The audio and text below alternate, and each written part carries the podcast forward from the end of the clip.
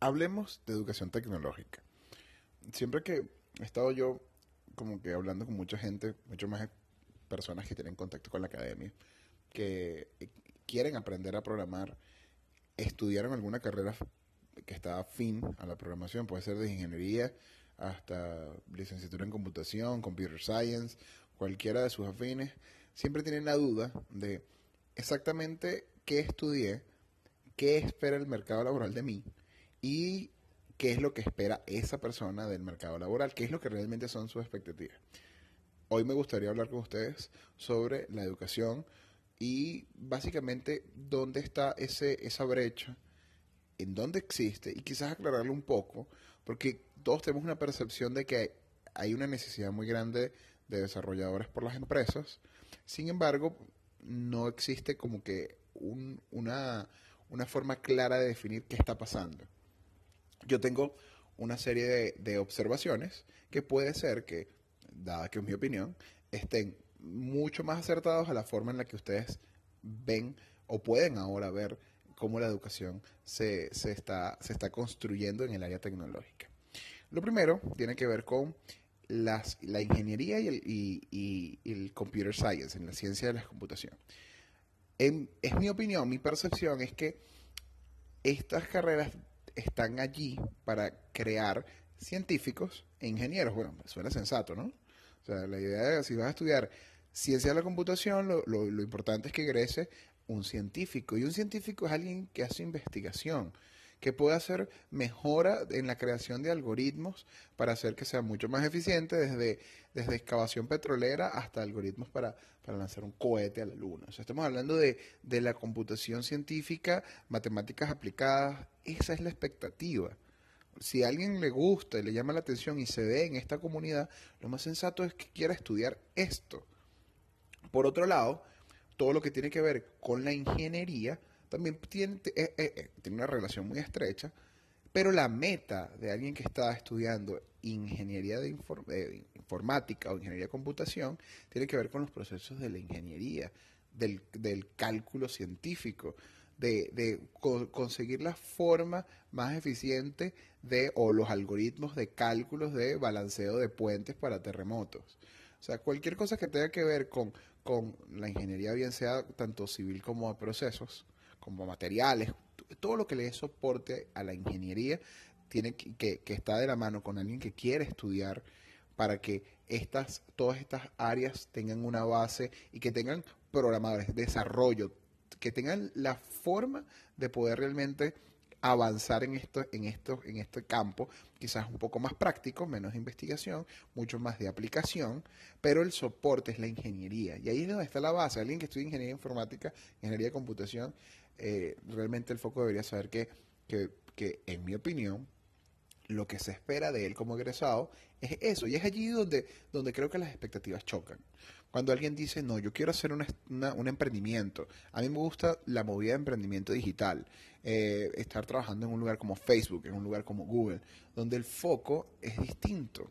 La intención aquí es crear aplicaciones web, es estar mucho más cerca de la capa de negocio. Es crear negocios digitales automatizando procesos de eh, la empresa. Ahora, ¿dónde se estudia esto y por qué es muy distinto a los otros programas de educación? Esto es la noción y es donde, donde yo veo que es quizás el, el fallo y la brecha es en los institutos técnicos. Los institutos técnicos deberían formar esa, esa, esa idea del developer o, la, o, la, o como que la, la fuerza de trabajo dentro de este, de este, de este, de este negocio, de esta área de negocio, de este mercado, que son los emprendimientos digitales. Los emprendimientos digitales lo que quieren hacer es básicamente crear un negocio con eh, pocos recursos, eh, puede ser bien sea orgánicamente o bueno, obteniendo fondos desde, desde el inicio para poder hacer crecer esto. Sin embargo, para que esto pase, hace falta crear un equipo rápido, que sea autogestionado y que tenga, tenga conocimientos necesarios. Y ahora, ¿dónde obtuvieron los conocimientos estos programadores? Bueno, normalmente, y el día de hoy la sugerencia es, bueno, que hayan estudiado ciencias de la computación o ingeniería. Cuando la, la expectativa de, de, los profesores, los que están formando estos alumnos, de, es totalmente distinta a la que ellos tienen. de lo que ellos quieren hacer. Como todo hay personas que sí quieren hacer eh, la ingeniería y, la, y, la, y, los trabajos de investigación y tiene todo el sentido que estén en el lugar adecuado. Sin embargo, creo que aquí es donde viene el choque. Si yo quiero trabajar en Facebook y lo que está pasando es que, bueno, obviamente Facebook tiene tantas áreas que quizás seguramente hay un lugar donde hay investigación, donde, donde, donde da perfecto el cargo necesario. Sin embargo, muchas de las personas quizás están optando por la idea de sentarse con a trabajar en un marco de trabajo, un framework web, a trabajar con JavaScript, trabajar con algo que está mucho más asociado a lo técnico. Los bootcamps y la, capacitación intensiva lo que intenta es resolver en parte el gap, el hueco que existe por la educación tecnológica que no es de tanta calidad. Si la educación tecnológica tuviese un pensum mucho más actualizado y orientado a lo que realmente se necesita, que son developers en lenguajes de programación de alto nivel, donde la formación está basada y está orientada a crear desarrolladores, es allí donde, donde creo que se va a poder empezar a quitar ese gap gigantesco y esa necesidad tan grande que existen de programadores. Es por eso que los bootcamps están intentando solventar el problema, siendo mucho más masificados, siendo un tipo de emprendimiento, que tienen mucha más agilidad y que no, dependen de las reglas, las leyes gubernamentales, los certificados, porque la gente lo que necesita son los conocimientos y las empresas lo que necesitan son a los desarrolladores. Entonces aquí como que la practicidad se une con la necesidad. Eso es lo que está haciendo que poco a poco el mercado se llene de juniors una vez que los juniors empiezan a egresar de estas academias, el primer problema que yo veo es cuando empiezan a asumir que el problema se está empezando a resolver. Y yo creo que sí, se está empezando, pero está muy lejos de ser, de, tener la solución ideal y perfecta. Porque son juniors, necesitan el aprendizaje, necesitan la guía, necesitan tener un acompañamiento de liderazgo técnico. Si no hay un líder técnico que acompañe a estos, a estos desarrolladores, la consecuencia es, muy simple. Si yo necesito que un sistema que va a ser utilizado por clientes finales, como siempre, o por personas, por usuarios, y que esté pulcro, sin errores, que, tenga los estándares de calidad que cualquier persona espera de, de, cualquier cosa, tanto como un sistema. Y yo lo estoy dando a personas que el valor que ellos tienen es aprender más. Ellos lo que quieren es aprender ellos están aprendiendo mientras tienen que crear algo de calidad. Eso nunca va a generar buenos resultados. Incluso aunque tengas a 15 juniors. 15 juniors no van a hacer que un sistema tenga más calidad porque son muchos. Todo lo contrario. Imagínate, controlar a dos developers juniors por un developer senior es un reto. Porque tienes que administrar tareas, enseñar, crear esa, esa noción de lo que es la calidad en cada una de las, de las entregas, que tienen que ser entregas cortas para que la iteración sea mucho más rápida, incluso el aprendizaje sea más, más, más rápido, sea el feedback sea corto y que realmente puedan moverse de una tarea a otra con suficiente velocidad como para poder, uno, procesar el, el, aprendizaje y no tener que hacer un feedback global de, de cinco o seis tareas que se hicieron a lo largo de un mes con tareas cortas, iteraciones cortas, bueno, todo esto está de la mano de Scrum, pero hablando un poquito más del aprendizaje, de lo que el programador experimenta. Eso es una de las cosas que es súper importante a la hora de colocar las expectativas en el lugar adecuado. No solamente desde el punto de vista educativo, sino también de las empresas que están tomando una cantidad de juniors que están cada vez apareciendo más en el mercado sin tener una contraparte, sin tener un liderazgo técnico que esté allí para evaluar cada línea de código, cada decisión técnica que tomó este, este developer, para poder no solo evaluarla, sino comentarla, para hablarla, para discutirla y para poder llegar a lo que realmente empieza a tener valor y empieza a generar ese seniority. Y es el feedback, es cómo crear arquitectura.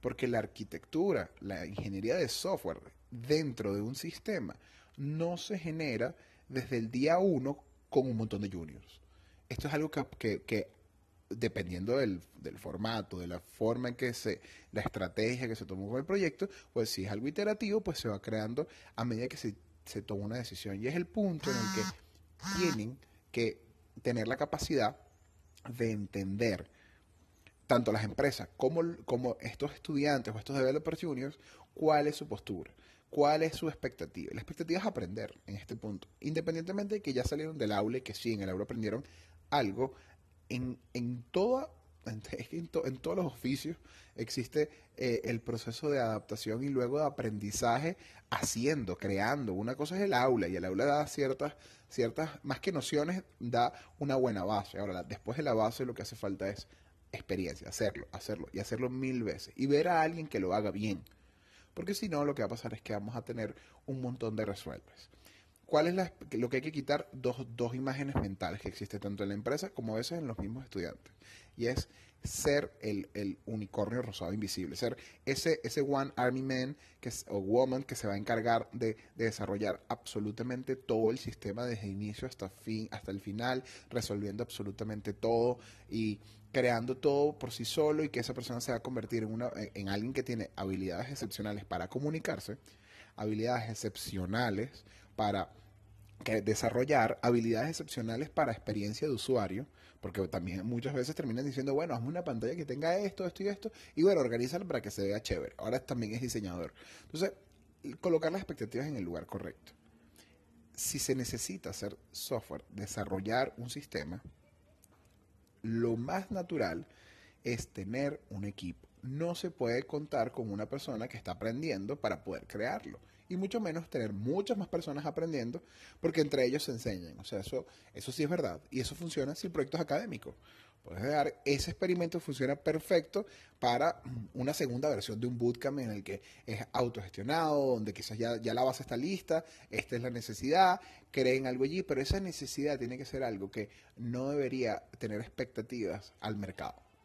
No debería estar sacrificando la calidad dentro de posibles clientes finales, incluso dentro de una compañía para poder llegar a, a ese, al, al, nivel que realmente se requiere, porque es un estrés también y es un, es un peso muy grande que eh, un equipo que esté en modo aprendizaje genere algo que tiene tanta calidad como lo que generan equipos completos de desarrollo.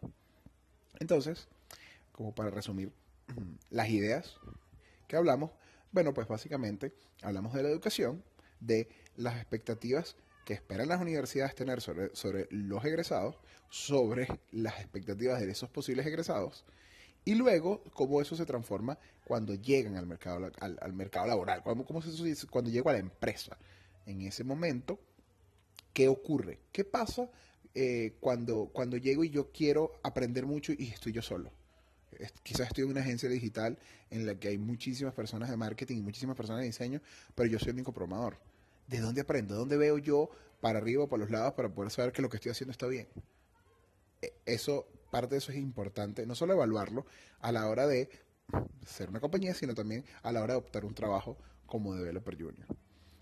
Eh, aparte de todo eso, yo creo que podemos hablar en otra, en, en otra edición mucho más detalle cómo conformar un equipo, qué es lo mínimo necesario para poder construir un equipo de desarrollo y cuál es eh, mi percepción, mi opinión, de cómo un equipo de desarrollo tiene casi que el éxito garantizado. Así que, bueno, nos vemos.